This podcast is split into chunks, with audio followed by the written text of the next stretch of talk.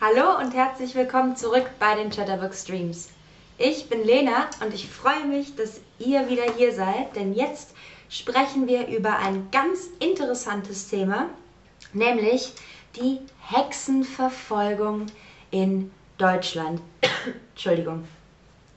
Hexen gibt und gab es nicht laut der Wissenschaft. Heute begegnen sie uns nur noch in Märchen, Erzählungen und Geschichten. So heißt es zum Beispiel, dass sich in der Walpurgisnacht, die Walpurgisnacht, die ist die Nacht zum 1. Mai, also vom 30. April zum 1. Mai, angeblich auf dem Blocksberg treffen, um dort um ein Feuer zu tanzen und ein rauschendes Fest feiern. Also, es heißt, dass vom 30. April zum 1. Mai sich Hexen am Blocksberg treffen und dort, dort ein Fest feiern. Das ist eine Geschichte, die man sich heutzutage erzählt. Aber viele Jahrhunderte lang, also 100 Jahre sind ein Jahrhundert, und ganz viele Jahrhunderte lang war dieses Hexenfest, die Walpurgisnacht, für viele Leute keine ausgedachte Geschichte, keine Erzählung, sondern real. Sie glaubten an Hexen und dass diese Hexen auf einem Besen durch die Luft flogen. Hexen und ihre magischen Fähigkeiten machten ihnen Angst. Die hatten Angst vor Hexen und die Folge daraus war, dass unschuldige Menschen, Frauen, Männer, Kinder, alle verfolgt wurden, als Hexen verfolgt wurden und grausam getötet wurden. Jetzt habe ich aber eine Frage an euch, nämlich, glaubst du an Hexen? Ja, nein oder ich bin eine Hexe oder ich bin ein Hexer. Was sagt ihr? Gibt es Hexen wirklich? Ja, nein oder ich bin selbst eine. Okay, ich sehe gerade, die meisten von euch glauben nicht an Hexen. Ich denke, dass es vielleicht etwas Magie gibt, aber ich bin mir nicht sicher. Jetzt schauen wir uns aber an, wie es überhaupt zu der Hexenverfolgung gekommen ist. Der Glaube an Hexen ist schon uralt. Schon im alten Ägypten und im alten Rom, also tausende, tausende, tausende von Jahren ist es her, hat, dass man Frauen für Zauberwesen hielt. Entschuldigung für Zauberwesen hielt, die mit Magie und Giften und Pflanzen angeblich ihre Mitmenschen und Tiere verzaubern konnten. Wenn man also einen Zauberspruch auf ein Tier oder einen Mitmensch anwendet, dann ist, heißt das, man verzaubert jemanden. Auch in späteren Zeiten deutete man viele Dinge, die man sich nicht erklären konnte mit der Oje, Entschuldigung. Mit der Wissenschaft sagt man hat, man hat dann gesagt, es war Magie und Zauberei. Die Leute suchten sich für Schicksalsschläge, also wenn etwas ähm, Schlimmes oder Trauriges passiert, wie Krankheiten und so weiter, suchten sie sich dann Schuldige und fanden die angeblich in den Hexen. Doch einige unserer Vorstellungen, also wie wir uns die Hexenverfolgung vorstellen, stimmen nicht. Und jetzt decke ich mal drei Irrtümer auf, die wir über die Hexenverfolgung haben. Irrtum Nummer 1. Die Hexenverfolgung fand im finsteren Mittelalter statt. Aber von wegen Mittelalter. Das Mittelalter ist längst vorbei, als in Europa besonders viele Menschen als Hexen verfolgt und getötet werden. In Europa ist eigentlich ähm, schon eine neue Zeit angebrochen, also die Neuzeit. Im 16. und 17. Jahrhundert, 16. und 17. Jahrhundert, gibt es viele neue Ideen, wie zum Beispiel der Buchdruck. Es wurden also neu Bücher erfunden und auch das Wetter in dieser Zeit spielt verrückt. Um das Jahr 1600 erreichte eine kleine Eiszeit Mitteleuropa, also Deutschland, Österreich, Schweiz, ähm, auch Dänemark, die Niederlande, alles was in der Mitte von Europa ist. Plötzlich dauern die Winter bis in den Juni hinein. Also das, was wir eigentlich schon als Sommer sehen, war damals noch Winter. Es gibt ganz kurze und verregnete, verregnete nasse Sommer mit ganz vielen schlechten Ernten. Also die Leute haben nicht so viel ernten können, die haben nicht so viel mm, ja, Essen bekommen. Ähm, die Menschen wussten da aber noch nichts von dem Klimawandel oder der Klimaveränderung und schrieben ähm, diese schlechten Ernten da deswegen der schwarzen Magie zu. Schwarze Magie ist also ja schlechte Magie, die allen Leuten nur etwas Schlechtes will. Dazu kommt es mit dem Dreißigjährigen Krieg von 1618 bis 1648 ein ähm, schrecklicher Krieg, wirklich ganz, ganz schlimm mit vielen Verwüstungen. Außerdem gab es auch schlimme Seuchen wie die Pest und ähm, ja, Typhus gab, gab es, glaube ich, auch schon und verstärkten die Not, die Armut und das Kranksein der Menschen. So mischt sich also auch die Kirche, die äh, Hexenglauben viele, viele Jahre als Aberglauben, also als Unsinn abgelehnt habe, haben, ab dem 16. Jahrhundert ein. Im Kampf um den richtigen Glauben ähm, lässt sie dann die Hexen verfolgen. Besonders das Buch Der Hexenhammer, der Hexenhammer, da seht ihr unten das Buch, ähm, entfaltet eine ganz, ganz schlimme, schreckliche Kraft und fördert die kirchliche, kirchliche Hexenverfolgung. Also, wir merken uns, Hexenverfolgung nicht nur im Mittelalter, sondern vor allem in der Neuzeit, im 16. und 17. Jahrhundert. Irrtum Nummer 2. Dem Hexenwahn fallen nur weise und heilkundige Frauen zum Opfer. Das stimmt auch nicht, denn die Hexenverfolgung hat vor niemandem Halt gemacht. Es traf Männer, Frauen und Kinder.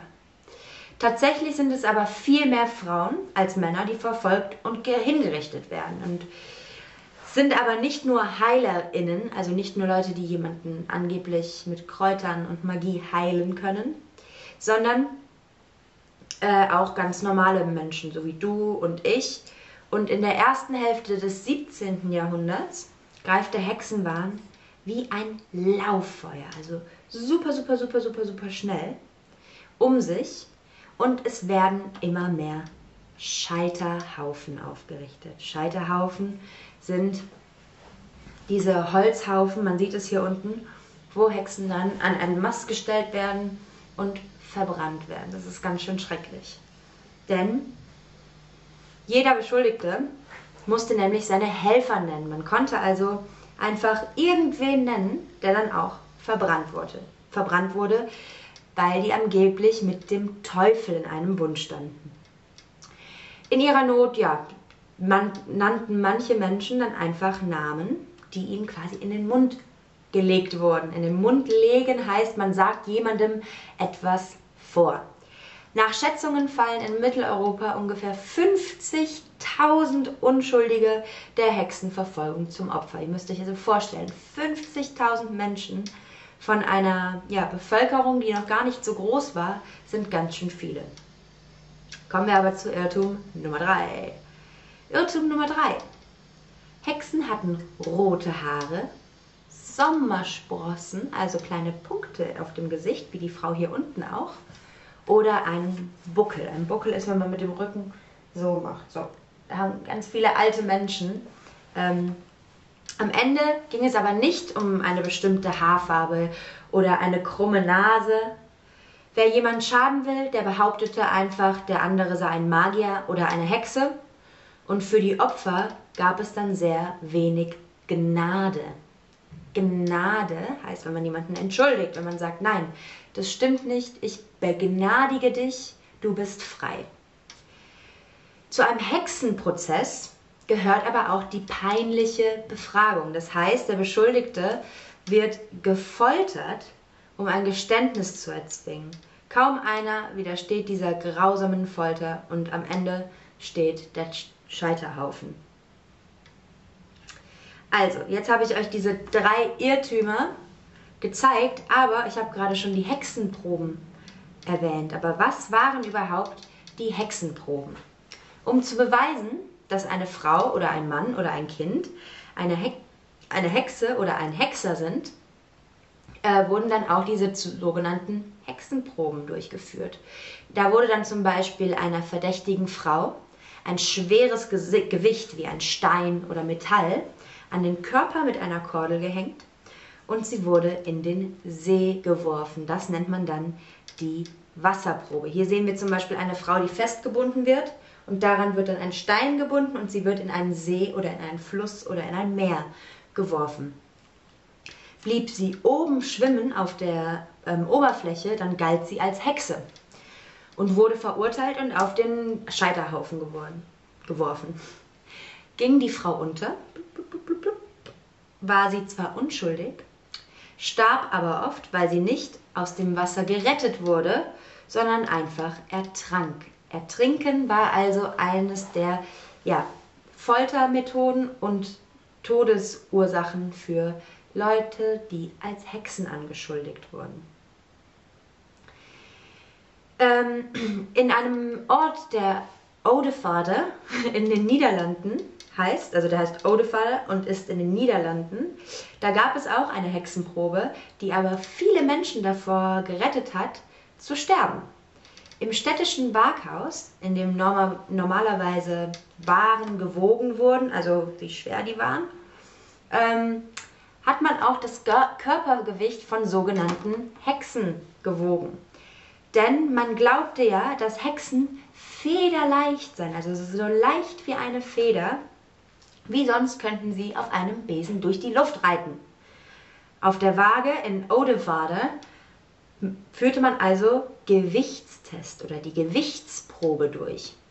Bei dieser Probe hatten die Beschuldigten sehr gute Chancen, freigesprochen zu werden, denn wenn man etwas wiegte oder so viel wiegte wie ein normaler Mensch, dann wurde man freigesprochen, äh, weil man nicht federleicht wie eine Hexe sein kann. Aber wie lange dauerte dieser Hexenwahn eigentlich an? Die letzte legale Hinrichtung einer Hexe in Mitteleuropa fand 1782 in der Schweiz statt. Das ist also noch gar nicht so lange her. Sie markiert das Ende eines ganz, ganz schlimmen, schrecklichen Aberglaubens. Die Unart, andere, ja, andere Leuten ähm, zu Sündenböcken zu machen, denen die Schuld zuzuschieben, ähm, ist jedoch nichts ja, aus, ähm, aus der Welt. Denn heute gibt es auch noch Hexenverfolgungen in einigen Gebieten von Südostasien, Lateinamerika und Afrika. Und ähm, ja, also in Europa gibt es offiziell keine Hexenverfolgungen mehr, aber in anderen Gebieten der Welt leider schon. Das ist ganz, ganz schrecklich, denn viele Leute werden unschuldig an, angeklagt, eine Hexe zu sein, obwohl das natürlich gar nicht stimmt, werden dann gefoltert, ihnen wird wehgetan oder sie werden sogar getötet. So, nach dem ganzen Hexenwahn jetzt gibt es ein paar Quizfragen für euch und ich hoffe, ihr habt gut zugehört, habt es euch gemerkt und könnt es jetzt in diesem Quiz beantworten. Die erste Frage ist, in welchen Jahrhunderten wurden die meisten Hexen gejagt? Im 13. Jahrhundert, im 16. Jahrhundert, im 20. Jahrhundert oder im 17. Jahrhundert? Das habe ich ganz am Anfang gesagt, als ich gesagt habe, es wurden nicht nur im Mittelalter Hexen gejagt, sondern in der Neuzeit. Und die Neuzeit sind, Trommelwirbel, drrrm, die Neuzeit sind das 16. und das 17. Jahrhundert. Ihr habt also zwei Möglichkeiten richtig zu beantworten. Und alle von euch haben eine der beiden Möglichkeiten genommen. Sehr gut, ich sehe schon, ihr habt gut aufgepasst. Quizfrage Nummer 2. Worauf wurden die Hexen verbrannt? Auf einem Schichthaufen, auf einem Lauffeuer oder auf einem Scheiterhaufen? Worauf wurden die sogenannten Hexen verbrannt?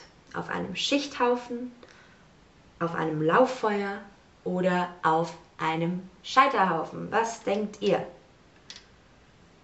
Und Die Antworten kommen so langsam, so langsam rein. Aber ich habe gerade eben erzählt, dieser Turm aus Holz, der dann so aussieht. Obendrauf gibt es einen Mast und daran wurden die Hexen festgemacht. Der heißt Schicht, äh, Scheiterhaufen. Scheiterhaufen ist hier die richtige Antwort. Das hat bis jetzt noch keiner genommen. Lauffeuer heißt, wenn sich etwas wie ein Lauffeuer verbreitet, dann verbreitet es sich ganz schnell. Das hat also nichts damit zu tun. Hexen wurden auf einem Scheiterhaufen verbrannt. Nächste Frage. Wie nennt man sogenannte Punkte im Gesicht? Frühlingssprossen, Sommersprossen, Herbstsprossen oder Wintersprossen? Was denkt ihr, wie man so kleine Punkte im Gesicht auf Deutsch nennt? Die sind oft hier auf den Wangen oder auch auf der Stirn, auf der Nase haben viele Leute sogenannte Sommersprossen. Denn auch bei vielen kommen die Sommersprossen erst im Sommer mit der Sonne. Deswegen heißen sie Sommersprossen. Nicht Frühling, Herbst oder Wintersprossen, sondern Sommersprossen. Frage Nummer drei oder vier. Wie hieß das Buch? Ich glaube Frage Nummer vier. Wie hieß das Buch, das die Hexenjagd angeregt hat? Der Hexenhammer, die Hexensäge oder der Hexenschlag? Was denkt ihr? Wie hieß das Buch? Ich habe es eben erwähnt, nämlich mit diesem Buch wurde dann vor allem die kirchliche Hexenjagd angeregt und angefeuert. Und ihr macht es fast alle richtig, sehr gut. Es ist der Hexenhammer. Jetzt kommen wir zur letzten Frage. Was war eine der Hexenproben? Ich habe gerade eben, ich glaube, hm, drei Proben genannt. Oder zwei. Aber vielleicht könnt ihr euch an die noch erinnern. Einfach in die Quizbox reinschreiben, nicht in den Chat schreiben, sondern in die Quizbox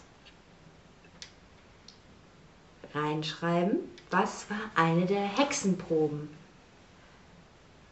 Hm, noch kommen keine Antworten, aber ich schreibe mal eine rein. Nämlich ist zum Beispiel die Wasserprobe eine Hexenprobe oder die Ge Gewichtsprobe, die habe ich auch noch erwähnt. Das war es schon wieder für heute. Ich hoffe, ihr habt, euch hat dieser Halloween-Hexen-Stream gefallen und ähm, ja, sage Tschüss und wir sehen uns beim nächsten Stream.